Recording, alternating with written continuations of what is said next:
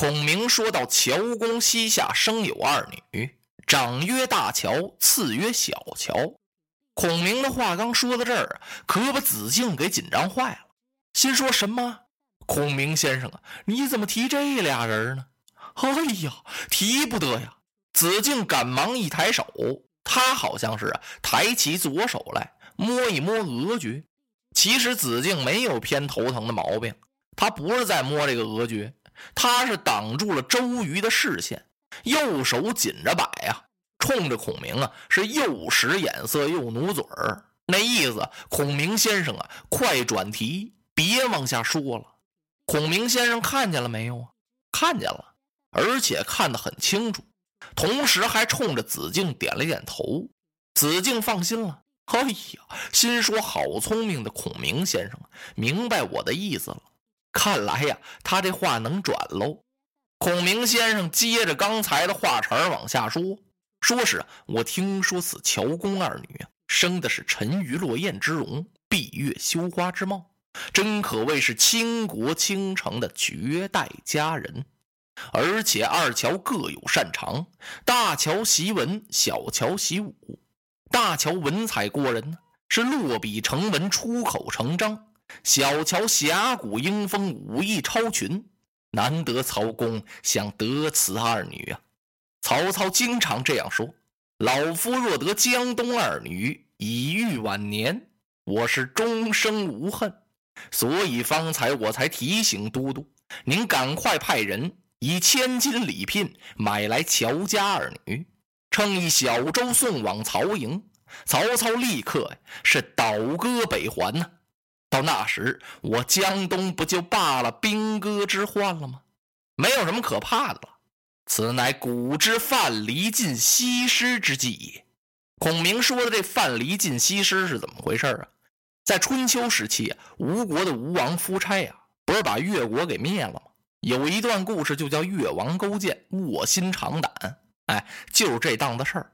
这个越王勾践他心里不服啊，他总想要报这个亡国之仇啊，想把夫差给杀了，可是他又没这个力量。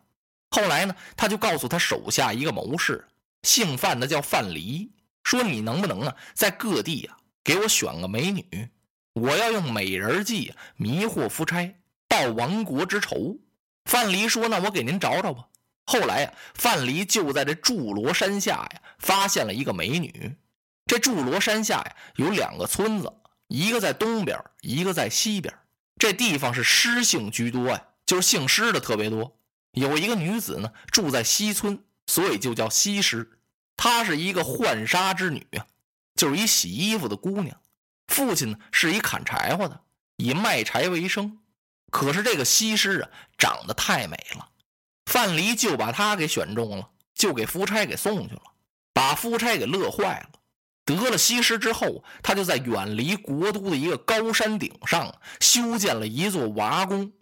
不单修了娃宫啊，还修了一座响谢廊，就是把那地挖空了，地底下呀埋上缸，上边铺上板子，然后让西施女啊穿着木头底鞋啊嘎吱嘎吱嘎吱走在那上面，发出那种声音来，特别好听。夫差呀特爱听，夫差还为西施修的西施洞、吴王景、秦台、香山、鸡城、鸭城，嚯，那景致不少啊。哎，这些景致流传至今呢。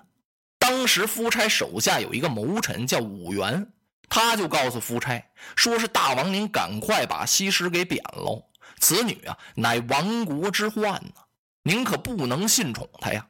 古代的夏桀王啊，曾经信宠过妹喜，亡国了；殷纣王呢，亡于妲己；周朝的周幽王亡国，亡于褒姒。您不能再要此女了。吴王夫差不听，他朝天是沉于酒色，不理国政。后来终于被越国所灭。这就是三十六计之中的美人计。今天孔明先生给周瑜献的这策呀，就是他学范蠡去进西施，说你花俩钱把乔家的二女给买进来，然后送到曹营，这不就完事儿了吗？孔明先生这话刚说完呢，子敬再一看周瑜啊，脸儿都白了。而且头上那雉鸡尾啊，突突突突突突突直哆嗦。子敬心说坏了，嘟嘟火了。孔明，你说吧，你就。周瑜用手一扶肋下的佩剑，他不由自主的呀，那右手啊，嘣就把那剑柄给抓住了。看这意思，宝剑就要出匣。可是周都督没把宝剑拉出来，看来啊，他是用最大的力气压住了胸头火，摁住了这口气。他冷笑了一声：“ 孔明先生，您何以得知曹贼想得江东二乔呢？”啊，哈哈，都督，您问这个呀？那还是我在隆中的时候，我听说曹操在邺城漳河之畔修了一座台，名叫铜雀台。他让他的幼子，最小那儿子曹植、曹子建监督此项工程。曹植才华过人呢，这个台他修得非常漂亮。在铜雀台上，不单修了一些楼阁，奇脊飞梁，雕檐画栋。而且还修了一个一丈五尺高的铜雀，象征着如意吉祥。曹植在铜雀台左边修了一座台，叫玉龙；右边修了一座台，叫金凤。中间有两座飞桥，横跨凌空，气势宏伟。他请他的父亲曹操去看这座台，曹操当时很高兴，就让曹植做了一首赋，叫《铜雀台赋》。曹植就在这赋里啊。提到了江东的二乔，哦，周瑜一挺身，左手一摁桌案，他站起来了。孔明先生，您还能够记得赋中的几句原词吗？实不相瞒，都督，我在隆中很喜欢看书，我又偏爱曹植的文章。这首赋我已经是烂熟于胸，一字未忘。听到这儿，周瑜一拱手，哈，能不能请先生您试诵几句？您试着说两句，我听听。孔明点头啊，说：“其中说道啊，临溪水之长流兮，望远果之姿容。立双台于左右兮，有玉龙与金凤；揽二乔于东南西，乐朝夕之与共。说这漳河水长流啊，可以浇点果园双台分左右，一个玉龙，一个金凤。